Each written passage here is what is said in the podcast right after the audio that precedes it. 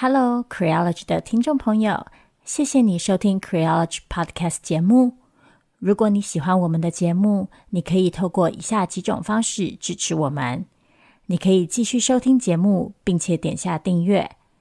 或留下五星评价，让我们知道你喜欢 Creology；或是欢迎你把我们的节目分享给朋友，邀请他们一起收听。如果你愿意再给我们多一点点的支持，欢迎你前往 Creology.net 页面，点选网页上的 QR 码，请我们喝杯咖啡。Creology，谢谢你的支持。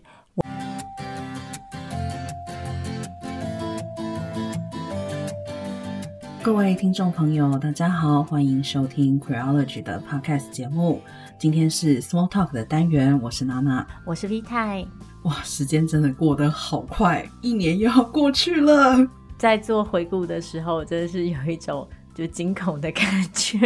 对呀、没有想到居然又要做年度回顾了。因为这次做年度回顾，我也是有联系啊、我们的伙伴单位，然后跟他们拿了一些资料嘛。然后我当时第一个反应就是什么？我上次联系他已经是一年前的事情了吗？这真是太惊人了。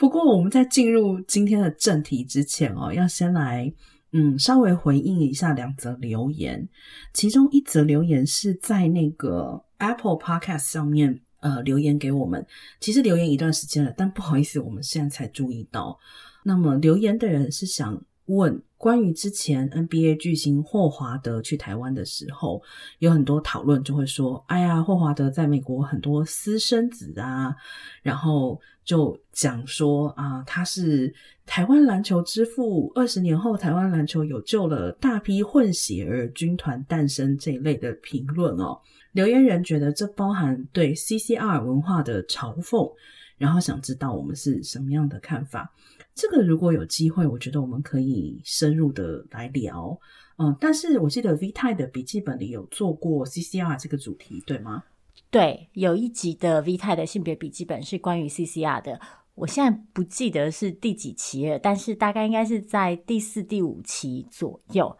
我同意这位朋友的观察，就是这当然包括对 CCR 的嘲讽，然后这其中还包括一种对黑人身体的想象，就是黑人男性都是。非常的动物性的，然后性欲非常的强的，然后嗯，他们会去打刮胡侵占其他种族与国家的女性的身体，然后大肆的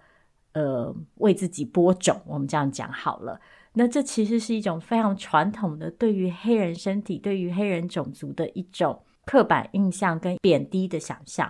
所以这其中包含的不只是对台湾女性的不尊重，也包括对黑人男性的不尊重。好，然后还有一则留言呢，是来自一位网友在听完呃 S 六十，就是 Small Talk 第六十集以后，写了非常长的留言给我跟 V 太哦。嗯，首先要说的是，非常感谢你写这封讯息给我们，然后谢谢你愿意跟我们分享你的故事。嗯，如果可以的话，虽然是隔空哦，就希望抱抱你，然后拍拍你。对，你真的辛苦了。嗯嗯，那篇留言其实让我心情蛮激动的，就是这封私讯。嗯，就像娜娜刚刚说的，真的是辛苦了你了。然后我也非常谢谢你给我们的鼓励。这位朋友在私讯的最后跟我们说，他很高兴认识我们，然后觉得我们。有的时候可以让他多喜欢这个社会一点点。嗯，啊，我其实因为我最近有点累，所以屡屡生出退意。然后我每一次，我我每次觉得不是很确定自己到底对这个世界有什么贡献，或是到底自己在做什么的时候，然后看到这样子的嗯留言，看到有人跟我说这样子的话，我就会觉得。啊，自己稍微还是有那么一点点价值的，所以也谢谢你让我稍微喜欢我自己多一点点。对，我跟 V 太常常会私底下开玩笑，就说我们两个人就是那种注定要被人吊路灯的角色。就是坦白说吧，我们其实很多讨论的事情的角度跟观点，都不是现在最受到欢迎或是最受到认同的观点。嗯，虽然我们也一再的会去强调说，就是我们分享这些想法，或者说是对事情的看法，并不是去争一个对错，而是希望更多不同的面向可以被呈现出来。但不可否认的是，就是像 V 太刚刚讲的，就是会有那种时刻会觉得，就为什么我要这么挣扎？就为什么我不能在主流的意见里选一边站就好了呢？嗯，所以收到这样的留言，真的是会让心里面觉得，嗯，就至少我们希望做的事情有做到了，然后非常谢谢你让我们知道，嗯嗯，好，对，那今天一开始说到，我们今天要来做年度回顾嘛，那其实，在整理今年比较重大的性别议题跟事件的时候，我们发现其实大部分的事情。我们大概都曾经在之前的节目讨论过，譬如说，可能是在 Small Talk，可能是在 Q 系列，或者是可能阿喵在他的我在男人谷里面也有提到一些重要的事件。那如果这些事件，嗯，我们之前讨论过，我们接下来可能就不会花太多时间做深入的讨论。那欢迎你回去听我们之前的节目。那今天算是比较一个整体性的整理，带大家回忆一下今年。发生了什么事情？然后这些事情对我们有什么影响？或者是说这些事情可能展现出哪样的趋势？整体来说，我其实觉得这几年，嗯，性别议题的发展呈现出一个停滞的状态吧，可能可以这样说，就是因为其实大家都知道，我们这几年的生活大量的被疫情这个主题笼罩嘛，那很多事情、很多讨论、很多公共政策。原则上也是围绕着疫情这个中心在转的。那在这个时候，因为社会资源的关系，或者是疫情本身造成的动员跟聚集的不可能，让其实很多其他社会议题的推动都遇到了不小的困难。呃，性别议题也是其中之一。但另外一方面，我们其实也屡次的在节目中提到，就是。事实上，疫情对于性别议题的影响是非常巨大的，而且可能是在未来十几年、二十年，我们都会持续看到的影响。嗯，对，举一个例子来说啊，比如说世界经济论坛每年都会发布一个性别平等报告。他们会从很多不同的面向去看，就是性别平等的这个议题啦。但有一个数字，他们每一年会去估计世界达成男女平等还要多久的时间啊？今年推估出来的这个数字是一百三十二年。我其实看到觉得有点绝望，我再活两辈子够不够一百三十二年，我都不知道。而且这个数字比往年要增加哦。我记得前几年，至少疫情前吧。曾经有缩短到，就是可能是一百一十几，对，但这个数字现在是不进反退了，嗯嗯，造成这个影响的当然包括疫情造成的女性的就业的问题、健康的问题，还有包括当国家把大量的资源投入到防疫上的时候，对于其他的性别权益，可能资源就会受到压缩。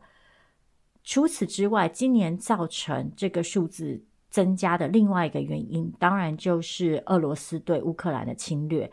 这其中造成的影响，尤其对女性的影响，最主要的包括了就是战争里面可能会出现的性暴力问题，还有女性大量的会成为移民，然后以及在成为移民的过程当中，女性的就业跟健康可能都会受到影响。一个很明显的例子就是。怀孕的乌克兰女性，她们能接受到的医疗处置跟医疗待遇，其实是很受影响的。譬如说，想要生育的女性，她在流亡的过程当中，要怎么样持续性的，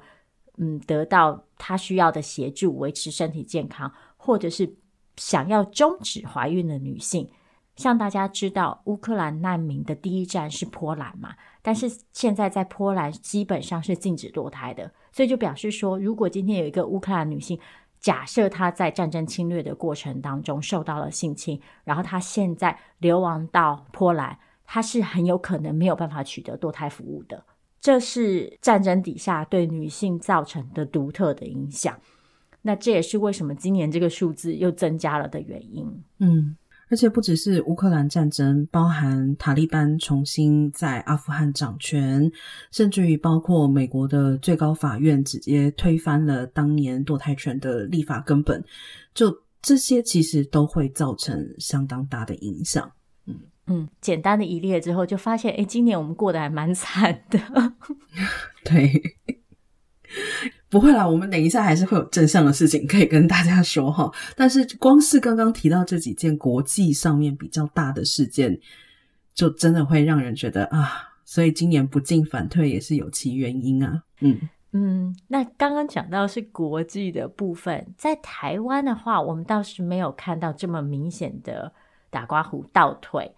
那相比于其他国家，其实台湾今年。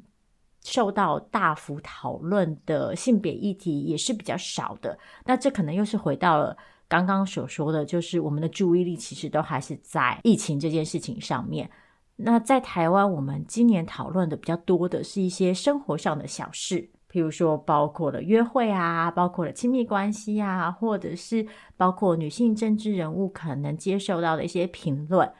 但是这些事情纵然看起来没有这么巨大。嗯，我觉得他们也很适合被跟这些就是比较具体、比较看起来好像比较严重的事情放在一起看，因为这就说明了性别权益这件事情其实真的是在每一个面向上面都左右着我们每一个人的生活。嗯。对啊，因为大的层面可能是政策，可能是整个生存的环境，可是事实上，嗯，怎么样落实到生活里面，其实还是蛮怎么讲，还是会蛮有差距的啦。举一个比方，就是比如说像当年同性伴侣就是可以结婚通过，大家当然很开心嘛，这个是法律上面巨大的胜利。可是事实上，它能不能够被落实到生活之中？就是说，这个法律通过之后，是不是就等于所有的同性恋都能够不被歧视的去结婚？其实这完全是两个问题。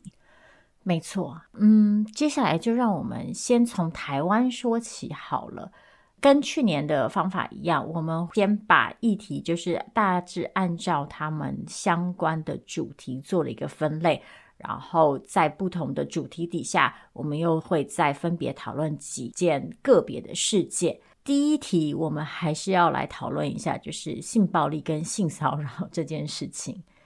嗯，其实今年台湾最大，然后引起最多讨论，或者是引起巨大的社会的嗯震惊跟不解的事件，大概就是台中资优班性侵事件。那我相信大部分朋友应该都对这件事情有所耳闻，就是当事女性出面指控，她当年在就读某明星国中的时候，曾经遭到老师的性侵，然后这段关系一直持续到她上大学之后才终止。那讽刺的是，这位老师事实上后来。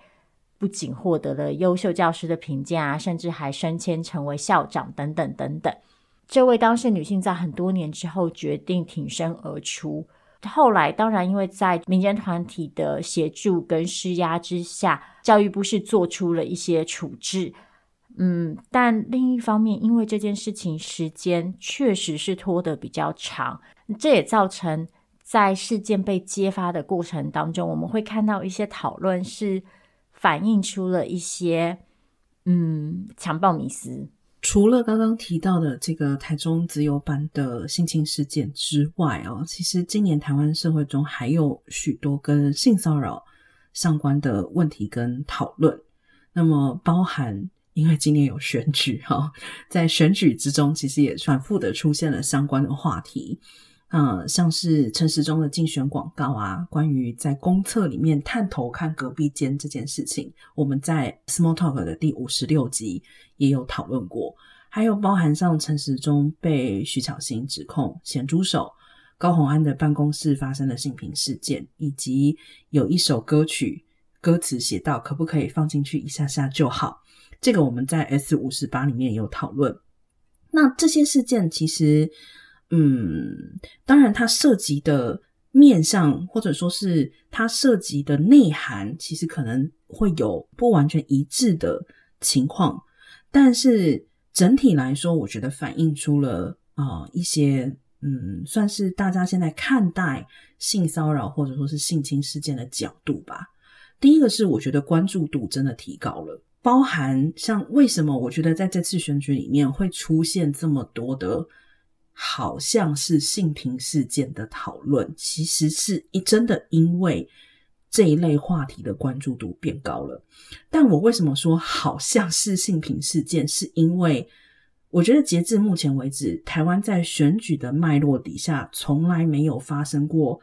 真正有效的性平对话。我这样讲可能有点严苛。但是我我要解释一下为什么，就是我觉得在选举的脉络底下，台湾的性平事件被提出来，多数的时候是因为它有一个很高的关注度。那不管你是指控别人，或者是你是被别人指控，它其实都达到了一个获得关注度的效果。但是通常这些事件呢，都没有获得充分的讨论，呃。最后可能会流于一种政治立场的选择，我觉得这个对性平来讲不完全是一件好事，因为它似乎沦为了一个手段。当然，我并不是说这些事件一定都是真的或一定都是假的，而是说它在这个选举的脉络下被提出来的时候，很多时候你可以发现双方两造其实都不是要。真的去讨论这个事件，或是解决这个事件，而是更迫切于，嗯，或许就是因为在选举的脉络底下，是要去说服你的选民，然后继续的去获得选票。坦白说，我觉得这个是对性平事件来讲，并不是非常好的一种一种发展。而且，特别是当你知道牵涉在这个性平事件里面的是候选人，就他可能是要竞选公职的、竞选民意代表的。那我觉得站在你是一个公职或民意代表候选人的情况之下，当你涉入性平事件的时候，我觉得你比一般人要负更多的责任，以及你也有更多的责任去提出你未来的政策跟看法，因为你就是一个政治人物嘛。那政治人物的公共责任，我觉得是。更大的，以及要更多的去涉及到你未来在政治上面的远见跟发展。对，我对于刚刚娜娜说，就是我们虽然好像对性别暴力议题的关注度提高了，但其实我们的社会从来没有真正产生过有效对话这件事情。真的是非常的有感触。不要说是在选举期间出现的性别议题，其实回到刚刚台中资优班性侵事件，同样也是，就社会上激起了很多情绪反应，大家都对于加害者非常的痛恨，然后都进行各式各样的言语的讨伐。但是在这背后，我们也还是可以看到两种倾向：一种是我们还是会大幅度的把责任放在。受害人身上，譬如说在台中这件事情里，很多人会去质问受害人为什么这么久才说，而完全不去考虑在社会脉络下性侵受害人所遇到的压力，还有嗯个人去处理创伤的方式，其实每个人都是不一样的，等等等等的考量。那另外一方面，另一个让我比较嗯焦虑的。发展则是我们还是高度的把性侵问题个人化，也就是所有的性别暴力问题都是行为人个人本身的道德缺陷。但性别暴力是一个结构性的问题，它的产生绝对不只是因为行为人本人是一个打刮胡坏人，它的产生绝大多数的时候是因为这个社会结构允许了它发生。这种高度个人化的问题，后来我们也会在刚刚娜娜提到的这些性骚扰事件里看到，因为它就会变成一个嗯纯粹的人格缺陷嘛，所以也导致就是这样子的问题会在选举的时候被拿来当成一种嗯人格刺杀的工具，就是好像我只要提出我这个议题，我就可以有效的对某个的人格进行一种负面的攻击。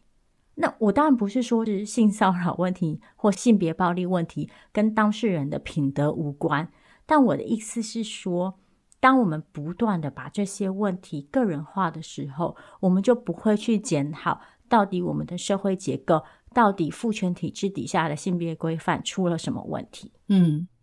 这个其实连带的也就反映出来，其实。在性平的机制，或者说是性骚扰、性暴力的处理机制上面，其实还是很缺乏正式的体制与体制的支持。这里要强调一下，我们之前也讲过很多次，不是所有的性骚扰或是性暴力都一定要透过体制去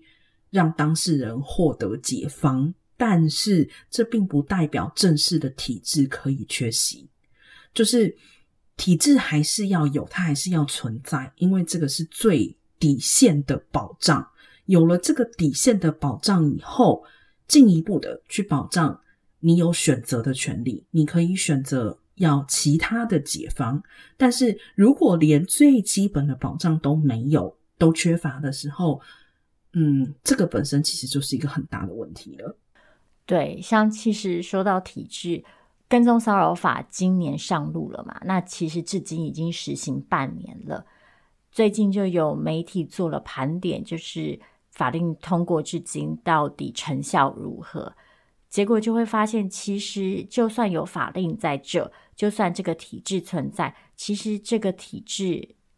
能不能良好的运作，还是需要非常多不同层级的资源的配合，包括基层员警的敏感度。包括嗯，司法机关的效率，然后包括人力、包括物力等等等等，或者是可能有些时候人们根本就没有意识到某些行为其实已经构成了跟踪骚扰，或者是说在传统的性别规范底下，嗯，非典型的受害者，譬如说男性，他们可能就没有办法获得足够的关注。我觉得跟踪骚扰法是一个很好的例子，因为大家如果还记得的话，跟踪骚扰法通过之前，有非常多的人就是非常的打刮胡担忧，担心这样子的法律，嗯，会让我们的亲密关系跟浪漫爱失去了许多再次打刮胡乐趣。当然，这个乐趣是从谁的观点来说，那就是一个有趣的问题了。但是。事实上，跟踪骚扰法实行了半年之后，就会发现这些人当初担心的这些什么诬告啊、什么滥诉啊，其实并没有发生。事实上，真正要进入到那个阶段的案子的数量并不多。然后在前期透过一些就是书面警告啊等等的，能够给予当事人的支持，其实也是有限的。所以，就再一次的，我并不认为把所有的这类的性别上的冲突跟问题都诉诸法律是唯一的解方。但是，我们就可以看到，一来法律的存在可能是可以提供某些人最基本保障的一个唯一工具；二来，法律的存在不保证这个保护就一定会发生，它还需要仰赖很多其他的资源。第三就是。很多我们对这个体制的存在的迷思，其实真的就是迷思。嗯，这边也补充一下关于跟骚法上路半年的实际施行的情况，大家也可以参考，就是报道者的一篇深度报道。那标题叫做《如何与被害人同行？跟骚法上路半年有效吗？保护令有何缺口？》呃，里面有实例，也有数据。所以想了解详情的朋友也可以去看一下。那但是我觉得 V 太像刚刚提到的，就是跟骚法上路之前，很多讲白话啦，其实就是男性朋友吧，好，对这个跟骚法的各种抱怨，或者说是刮胡担忧，嗯，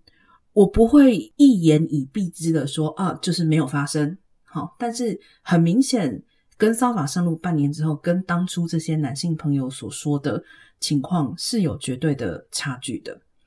那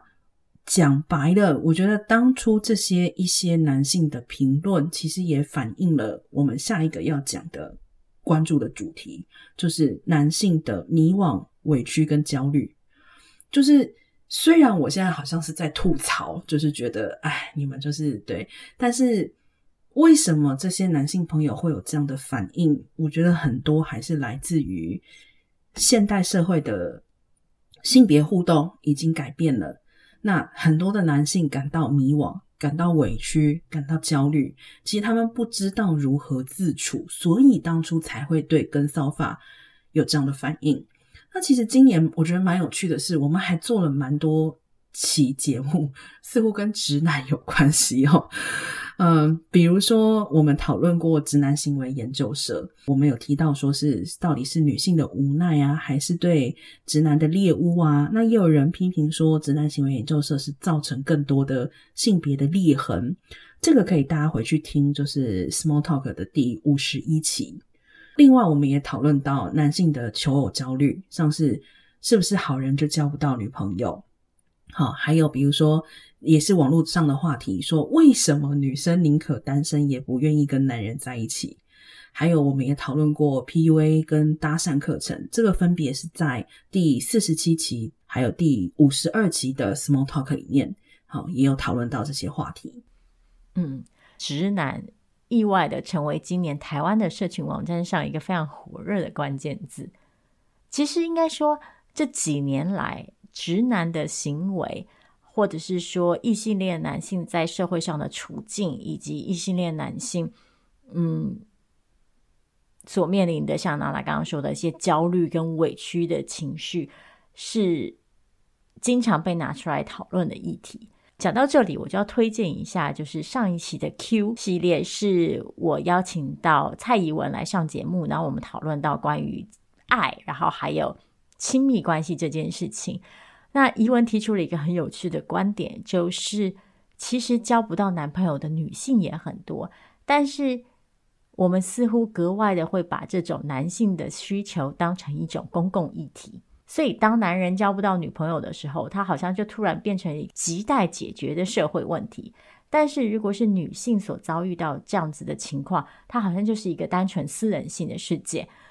嗯，我其实并不反对我们把这件事情当成一个公共议题来讨论。但是我确实觉得，我们在刑诉这些议题的时候，很多时候反映了父权社会底下的性别规范对于男性的某些特定需求给予了特别高的注意力跟道德重要性。尤其是这种道德重要性，常常会被转化成一种对女性的道德责任。讲白话一点，就是女人有义务去满足这些男人的这些情感跟性需求。但是这个连结其实是不应该存在的。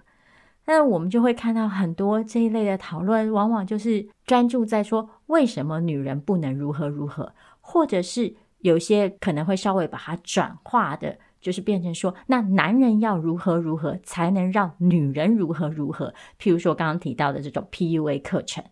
但是就像我们曾经在节目里提过的，这些课程或是这些论述一来的问题是。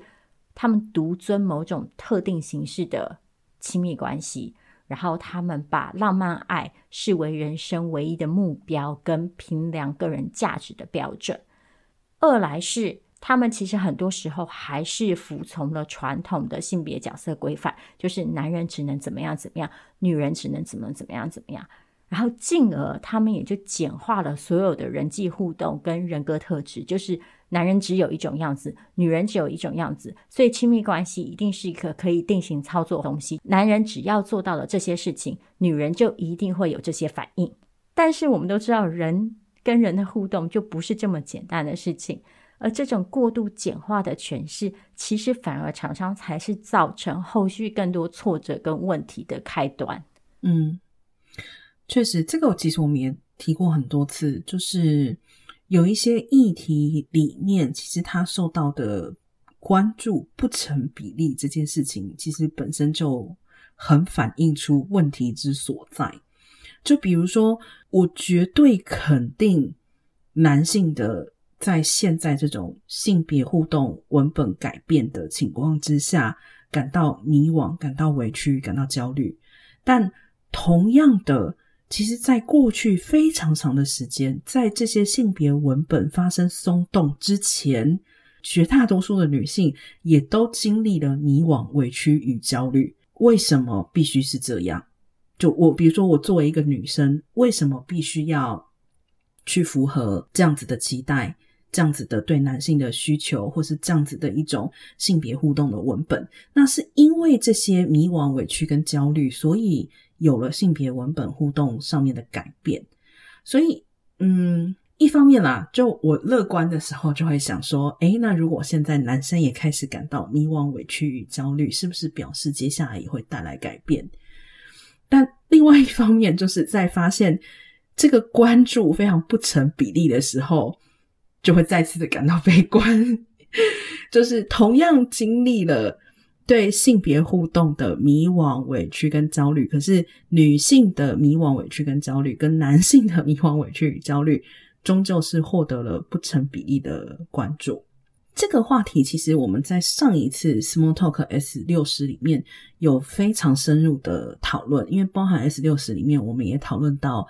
台大性平会选举以及。后来我们收到听众的来信，就是说在台大性平会选举的过程中，他接触到投给一些看起来就是非常性平不友善的候选人的男性朋友的说法，那又牵涉到比如说在性侵的事件或性骚扰的事件里面被诬告，好，以及这些所谓制裁台女的性平会候选人的政见到底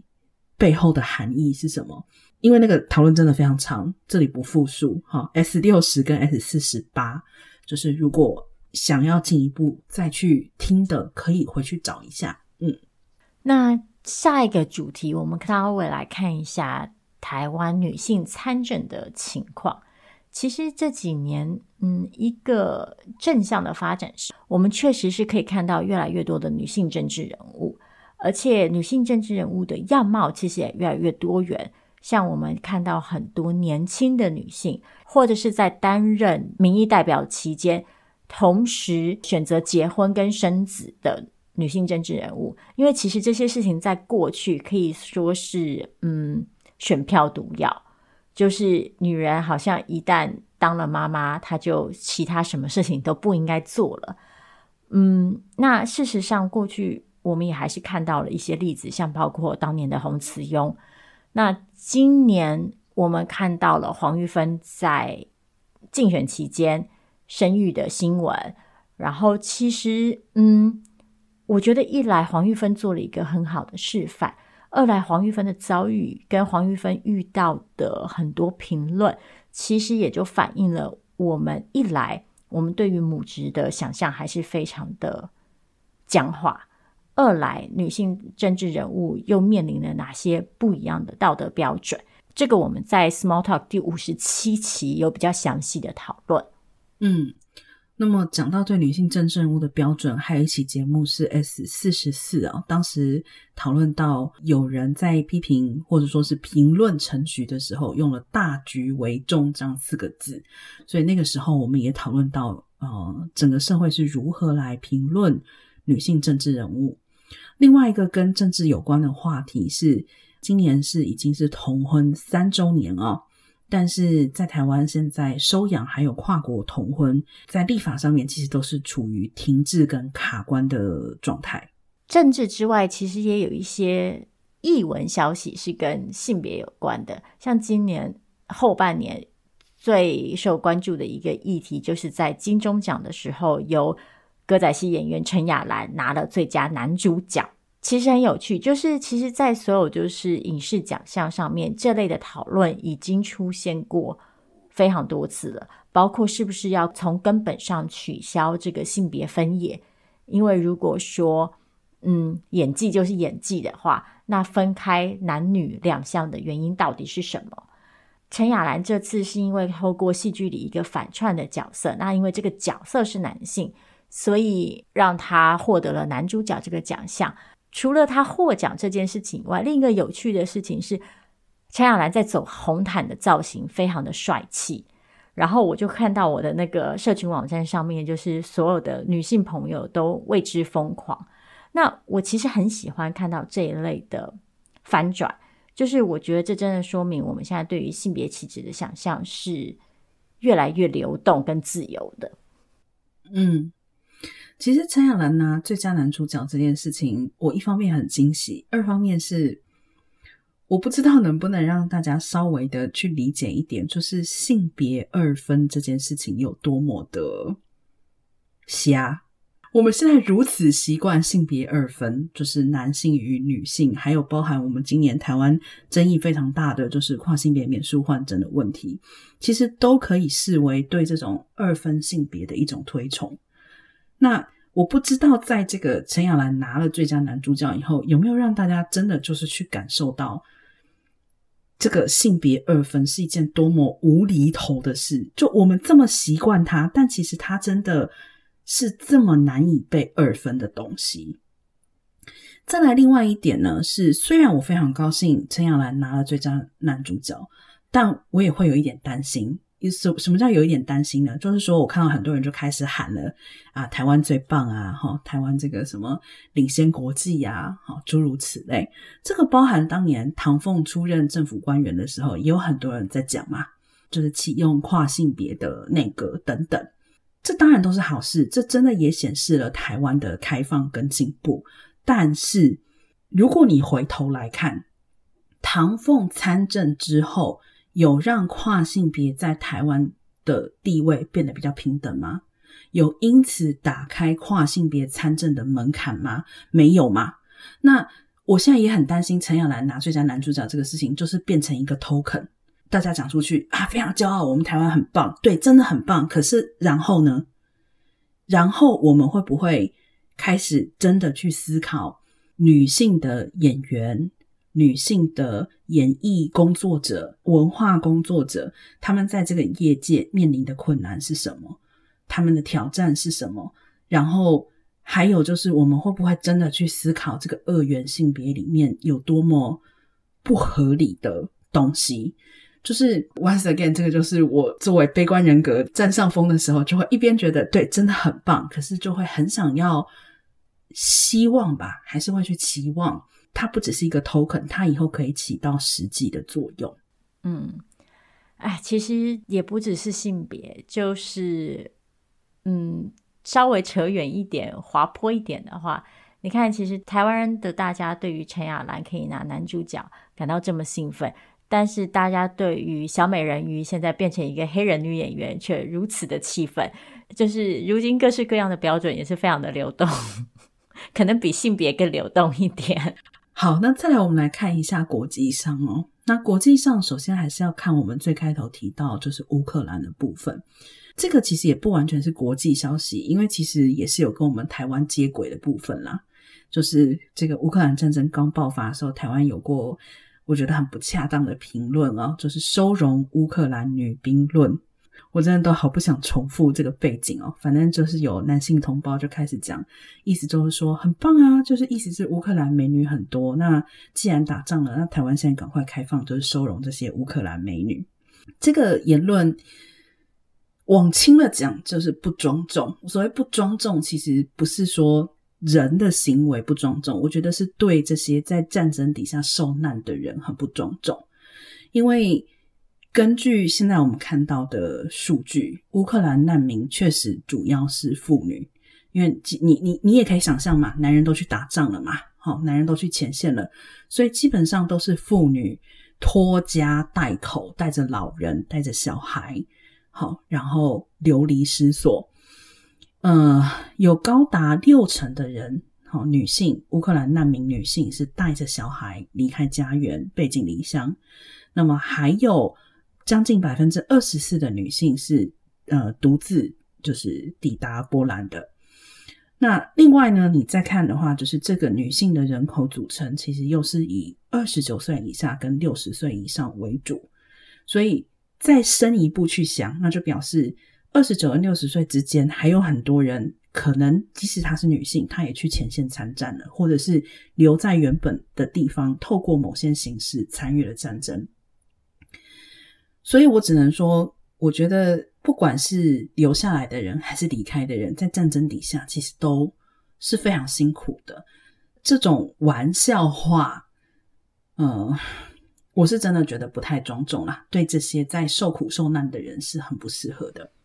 关于乌克兰女性难民的处境，其中一个很重要的议题，就是我们刚开头的时候有提到过，在性跟生育健康的部分嘛，包括孕妇所能受到的医疗服务，还有刚刚讲到的这个堕胎服务的终止。那另外一个可能比较少人关注到的议题是代理孕母议题。因为乌克兰是开放代孕的，那所以乌克兰一直以来都是一个全球很主要的代孕市场，有非常多的嗯来自第一世界的国家的无法生育的伴侣会前往乌克兰寻找代理孕母。那因为在战争的情况下，很多对外的通讯然后旅行是没有办法发生的。那这些怀孕中的女性。一来，他们是不是还能够持续的获得他们需要的医疗服务？二来是假设他们在这段期间内生下了孩子，他们的孩子跟他们会面临什么样的处境？因为孩子很有可能是没有办法被送往法定父母的手上的嘛。那这个孩子的国籍、这个孩子的照顾都会成为问题。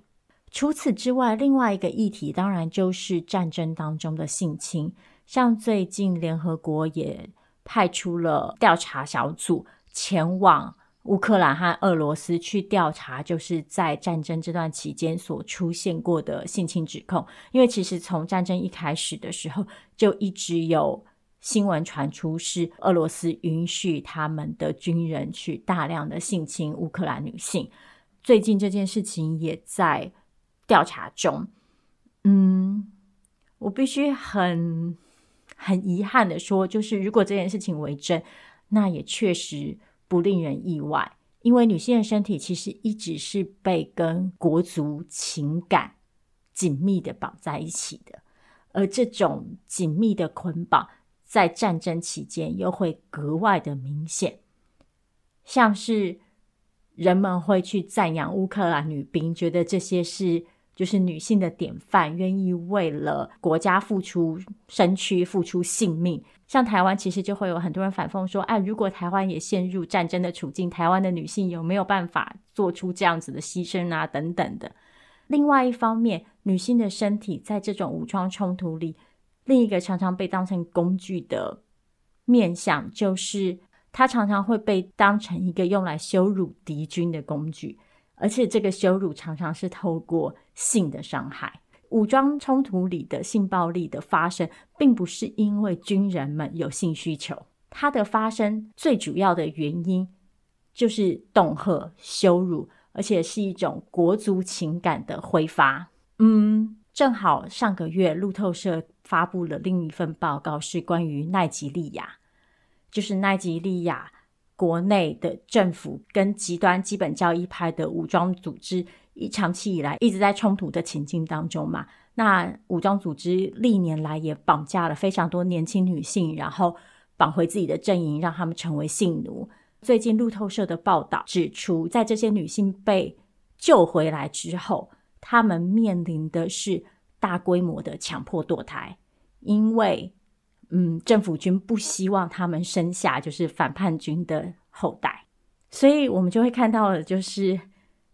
其中一方把这个伤害女性的身体跟让女性怀孕当成发扬自身种族跟国族荣耀的工具，另外一方再次透过欺压女性的身体来恢复自己的种族的荣耀。在这里，最没有主体性、最没有话语权的。就是女性，然后女性的身体永远都是成为一个宣传的工具。好，那我们接下来来看一下美国。美国今年也算是性平议题频繁的发生，包含嗯、今年比较早的时候，安伯赫德跟强尼戴普的诉讼案。那这个我们在 S 五十里面有过详细的讨论。那还有就是我们一开头就提到的罗诉韦德案的判决遭到最高法院推翻，V 他有做过三起的性别笔记本，也是有深入的探讨了这个话题哈。那美国的部分，今年可能唯一让人觉得稍微好过一点点的是，在罗素韦德被推翻之后，其实我们知道有很多的。嗯，评论或者说甚至于有现任的保守派大法官也自己出来讲了嘛，就是那他接下来的目标就是要把什么什么什么都推翻。那当时同婚也有被点名，那现在同性婚姻的部分呢，是美国的国会已经正式立法，也就是说这个已经成为了正式的联邦法律，未来跟最高法院的判决已经没有什么关系了。那么也就是说。未来不管最高法院做什么或是不做什么，各州都会继续承认部分性别、种族、民族和国籍的婚姻。一方面，我真的是觉得这个算是相对好的消息啦，但二方面，我也真的是觉得讽刺到不行。就是同性婚姻当年有很多反对派立场的议员们是怎么说的？就但几年后，其实事实证明他们说的事情没有发生嘛。那他们现在多数也愿意投票来支持这样的一个立法吗？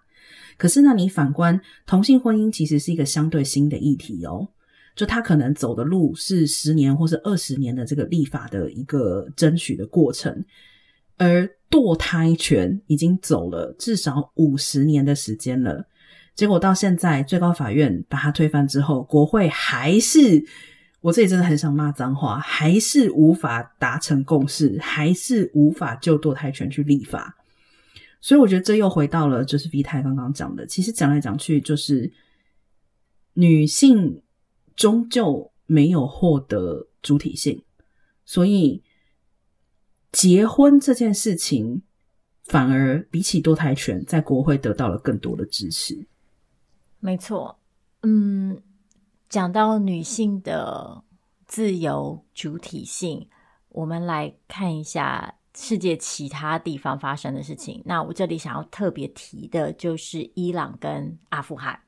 嗯，在阿富汗，娜娜刚刚开头的时候就提到了嘛，因为塔利班重新掌权，根据塔利班所信奉的这个伊斯兰基本教义，塔利班重新推出了非常多限缩女性权益的规定。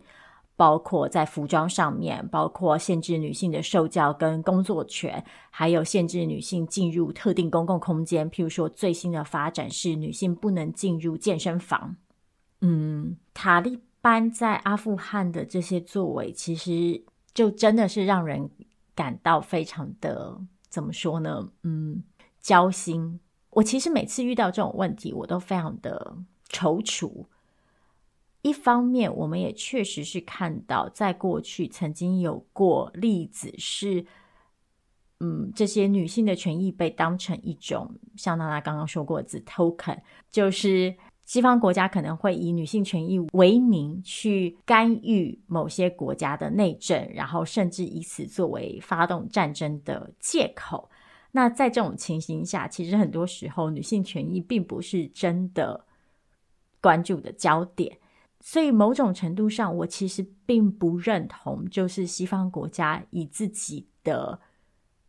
习惯的道德规范，然后用一种由上而下的角度去评论跟干预第三世界国家里的性别现象。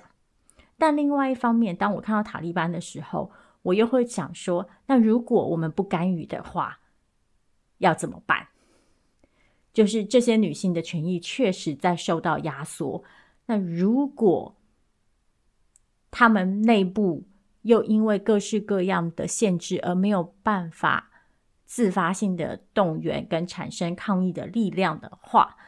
那外界的干预是不是他们所能获得的唯一协助？但另外一方面，看到伊朗的时候，又会觉得，其实说这些地区的女性没有。自我动员的能力真的是太小看他们，而且太高傲了。因为我们在伊朗看到的情形，就是当地的女性非常自发性的，而且非常有组织性的，发起了一连串的抗议活动，甚至让这个抗议活动已经蔓延到海外。然而，这里又再次悲观发现，但是伊朗政府很显然没有要做出任何退让的样子。所以，哎，我还有更悲观的评论，你要不要听？好，就是呢，虽然我觉得伊朗这一次绝大多数的行动是基于，嗯，伊朗国内的女性去自发组织跟组成的。但是，我认为伊朗这一次大规模抗议可以成型的一个很大的原因，其实还是跟西方对伊朗的制裁是有关的。因为西方对伊朗的制裁，导致伊朗现在的经济不如从前。那我们都知道，就是一般来说，大家吃得饱、穿得暖的时候，就比较不会去抗争。所以坦白来说，我觉得这一次能够成型，呃，也是因为很多伊朗的广大的民众，各行各业为什么愿意罢工？因为也是整个伊朗现在经济情况受到制裁之后非常不好。嗯，对。虽然不知道事情接下来会怎么发展，我们还是要说，就是非常敬佩。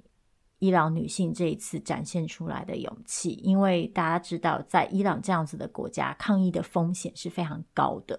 像伊朗政府已经因为抗议而处决多人，那接下来还会不会继续做这样的行动？嗯，其实还蛮令人担忧的。嗯，说到国际新闻，突然就有点沉重，但是还是要跟大家继续再分享另外一个更沉重的消息。就是联合国今年做了一个统计，是去年呢，全球每小时就有超过五个女性被他们的家庭成员杀害。就其实不知道大家知不知道，就是女性受到谋杀、性侵、暴力伤害，很多时候最大的来源都是认识的人或甚至是家人。这其实是真的是让人感到非常惊恐的一件事情。当然，这个数据里很大一部分可能是来自于就是某些宗教教义之下的，譬如说像名誉杀人这样子的行为。但另外一方面，也有很大一部分是来自于就是亲密伴侣暴力。而且这个其实是一种在全球都可以观察到的情况，包含像今年韩国的地铁杀人案，它虽然不是。呃，亲密关系里面的暴力，但其实它也是认识的人所施行的暴力行为，还有包含在中国上海发生的割喉案，同样也是认识的人，然后对女性施加的暴力。所以简单的说，就是我们尽管在很多面向上，譬如说经济参与，譬如说政治参与，我们在西方世界看到了在这些面向上女性权益显著的进展，但另外一方面，事实上，女性还是广泛的受到暴力威胁，这两件事情并不冲突。那甚至很多时候是女性的公共权益的进展，反而回过头来加深了这个私领域里的性别压迫。嗯，所以这就再次让我们看到，就是性别议题啊，其实真的是一个走三步退两步的过程。要去改变这个女性受到暴力威胁的事情，其实最最最最最根本的就是还是要去检讨父权社会里的性别规范嘛。但与此同时，女性在其他权益上的进展，确实也有可能帮助女性去摆脱这个暴力威胁。譬如说，当女性可以更广泛的嗯就业，然后有稳定的经济的时候，她们可能就更有资源去脱离。暴力的亲密关系，所以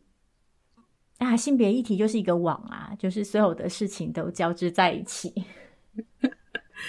好，没关系，我们的那个痛苦跟悲观的回顾就到这边。我们其实今年呢，啊、呃，还是希望跟去年一样，就是可以 end on a good note，就是我们还是想要分享一些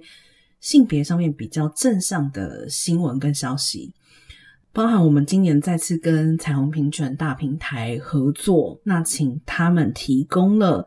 他们今年啊、所评选评定的台湾的性别友善的企业，以及包含因为今年有选举嘛，那今年彩虹平权大平台也跟 Pride Watch 这是一个官选网站去做合作，然后就。呃，候选人或说当选人的政见以及他们的性平意识各方面去做了一些评量。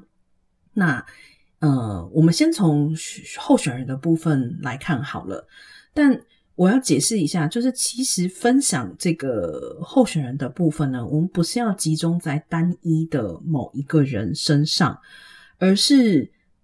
我们就像我们前面讨论到的。政治的力量，或说参政这件事情，其实还是很重要的。在公领域上面的发展，或许在一时之间可能会造成私领域上面的后退，但这并不代表公领域不应该前进。那在选举之中，怎么样去把性别的元素跟角度放进去？这种所谓的官选，其实就是非常重要的。那 Pri Watch 这几年做的事情，其实他们从二零一八年开始就会邀请候选人参与同志友善问卷的调查，然后把结果公布出来。那么这样子的话，选民就可以去了解你要投票的这个候选人，他在支持友善议题上面他们的立场是什么。那二零一八年的时候呢，全台湾只有九十五位议员候选人。愿意去填这个问卷，好，那这次选举上升到一百九十九位哦，我觉得这个人数的增加，其实本身就是一件蛮鼓舞人的事情。没错，那今年最后的选举结果发现，就是性别友善的候选人当选的人数是突破了历年新高，就不管是在县市长层级，还是议员，还是其他层级的公职人员。都有友善的候选人成功当选，我觉得这给了社会大众一个很好的讯息，就是性别议题已经不再是选票毒药了。就是曾经在某个时候，某候选人会特别的回避这类的议题，因为觉得无法讨好选民。但如今透过青年选民的发声，以及透过像 Pride Watch 这样子的行动，其实让越来越多候选人看到。性平议题其实是可以为他们增加选民好感度的。那另外就是我们刚刚提到哦，大平台所评定的年度的性别友善的企业，那今年有两间，其中一间呢是台湾百健 Biogen。那么，台湾百健是二零一七年的时候在台湾设立办公室。整体来说，这不是一个规模很大的公司团队，可能就十几个人。可是呢，他们其实是亚洲区第一个加入同志游行的团队。然后，包含呢，他们公司也推动。像是有人工生殖假、陪伴假啊，然后还有包含像是把每一年的三月八号国际女人节以及八月八号的父亲节都列为台湾百健的公司的这个放假日。嗯，还有包含就是他们除了说是首先参加台湾同志游行之外呢，二零二零年开始也已经连续三年。参加，那么在他们公司内部呢，也会去举办 diversity and inclusion 的讲座，所以去进一步的打造多元共融的职场环境。那么这个是他们入选的原因。嗯，那另外一个入选的企业则是法国巴黎银行。那其实跟刚刚提到台湾百件很相似，就是。巴黎银行也非常的在公司强调，就是这个多元共融的文化，然后推动性别平权。像包括他们把每年的十月会定为公司的多元与包容月，然后在这个月份，他们就会邀请一些外部组织，譬如说今年邀请的彩虹平权大平台跟台湾同志咨询热线来举行一些讲座分享。然后他们也在公司内部进行职场平权的讲座，让职员可以了解到，如果在职场上遇到了不法行为，例如性骚扰，可以怎么样的申诉，然后获得协助。除此之外，他们其实也让同性伴侣可以享有领养假，然后同性伴侣也可以加入他们公司的团体保险等等等等。这些公司其实就是透过内部的政策。来去承认，就是同志跟异性恋可以享有一样的权利，然后也透过各式各样公司内部的活动去强化公司职员对于这些议题的认识，然后进一步的去从公司内部往外推动性别平权。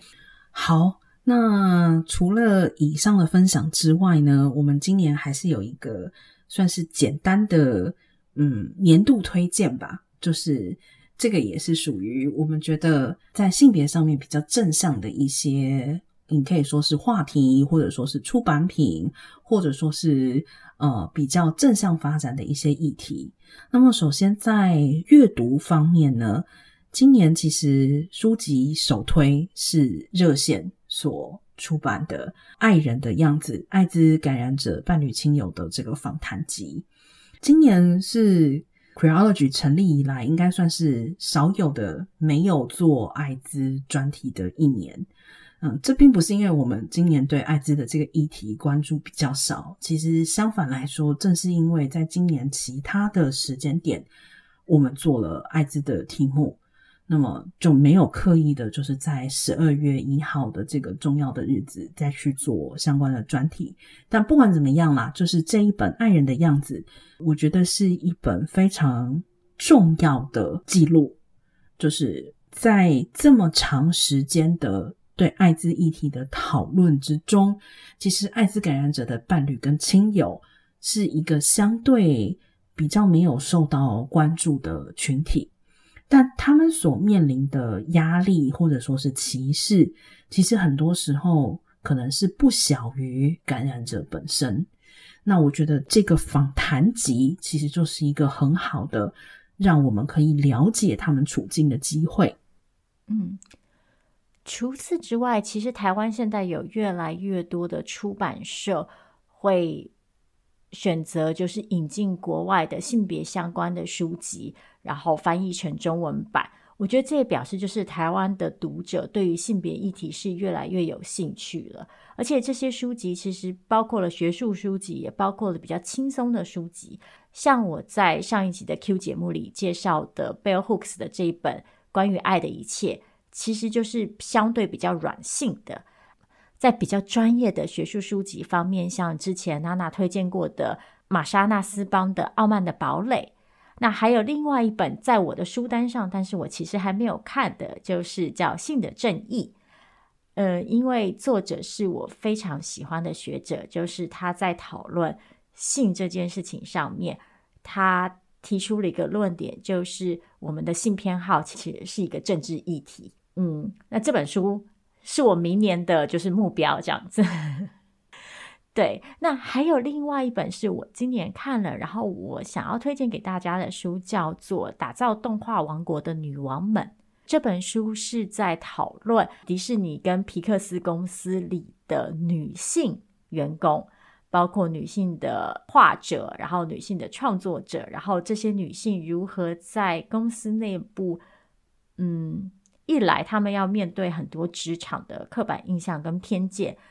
然后慢慢的走出自己的一条路。二来是他们在迪士尼行诉故事的过程当中，也扮演了很重要的角色。嗯，这本书其实并不只关于性别。那我特别想要推荐的原因，是因为就是大家知道这一年来有非常多跟迪士尼相关的讨论嘛，包括像刚刚前面提到的这个小美人鱼的争议。那每次在讨论到这些议题的时候，都会有人说：“啊，他不是反对种族平等，他不是种族歧视，他只是认为迪士尼应该要尊重原著。”但是如果你去看这本书，就会发现这个所谓的原著啊，就是迪士尼提出来的这个第一个版本的故事，其实也早就不是原著了。早在这个迪士尼做出这个电影之前，他们就已经是经过了把。各种不同版本的故事组合，重新改编，然后根据当时的社会现实做出的一些调整。所以，这个尊重原著的说法，其实在这本书里是可以完全彻底被推翻的。这是我想要推荐这本书的原因。好，那 V 太，我们来回顾一下自己。你今年有没有最喜欢哪一期节目？我今年呢、啊，最喜欢的可能还是我们讨论言情小说的那一集。为什么？我发现我还是比较想要讲一些就是插科打诨的话题。好啊，那这个就列为我们的明年的目标好了。我觉得插科打诨的难度在于，因为大家的喜好都很不同，所以有时候插科打诨的时候，反而特别怕，就是因为喜好的不同而不小心冒犯到了听众。但另外一方面，如果听众们愿意接受我们表达更多一点自己的喜好，因为其实，哎呀，平常讨论正经议题的时候，我们也没有在回避，就是冒犯听众这件事情。所以，如果大家可以接受的话，我愿意就是做更多插科打诨的主题。我觉得我可能不是担心就是呃冒犯的问题吧。我觉得主要是我觉得好像喜好真的是一件很个人的事，所以我有时候就会觉得呃分享我们两个人的爱好就不是不行啦。可是我就会觉得。会不会有人听了觉得很无聊啊？就你们这么开心，就是觉得这个很好玩，那个很好玩，可是他可能真的就是对这个没有兴趣，也不一定齁。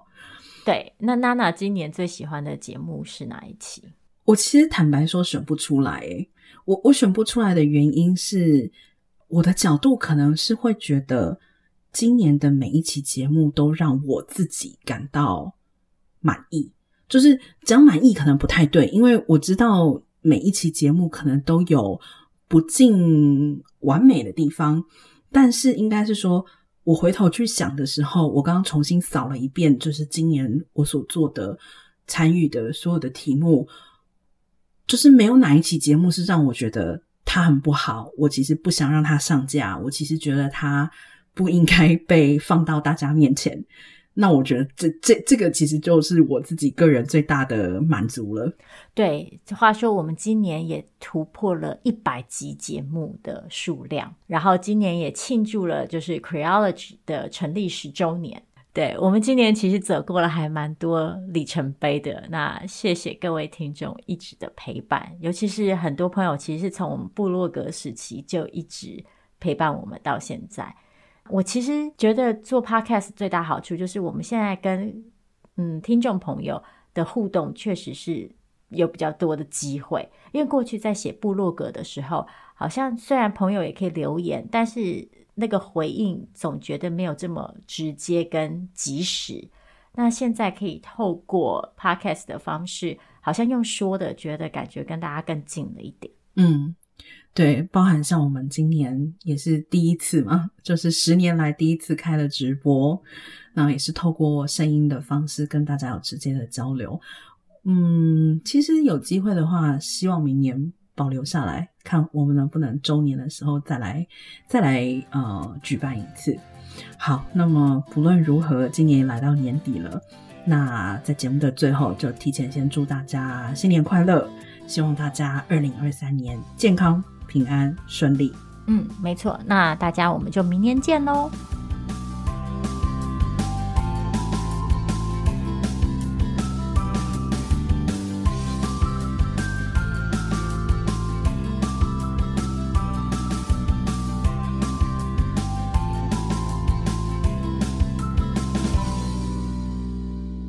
谢你打开 Creology 的 Podcast 节目，想邀请你透过以下几种方式支持我们，包括继续收听节目、订阅我们的 YouTube 频道，或是留下五星评价，让我们知道你喜欢 Creology，也可以邀请朋友一起来听。如果你愿意再给我们更多一点支持，也欢迎你到 Creology.net 点页面上的 QR 码，请我们喝杯咖啡。网址是 q u e e r o l o g y 打 net。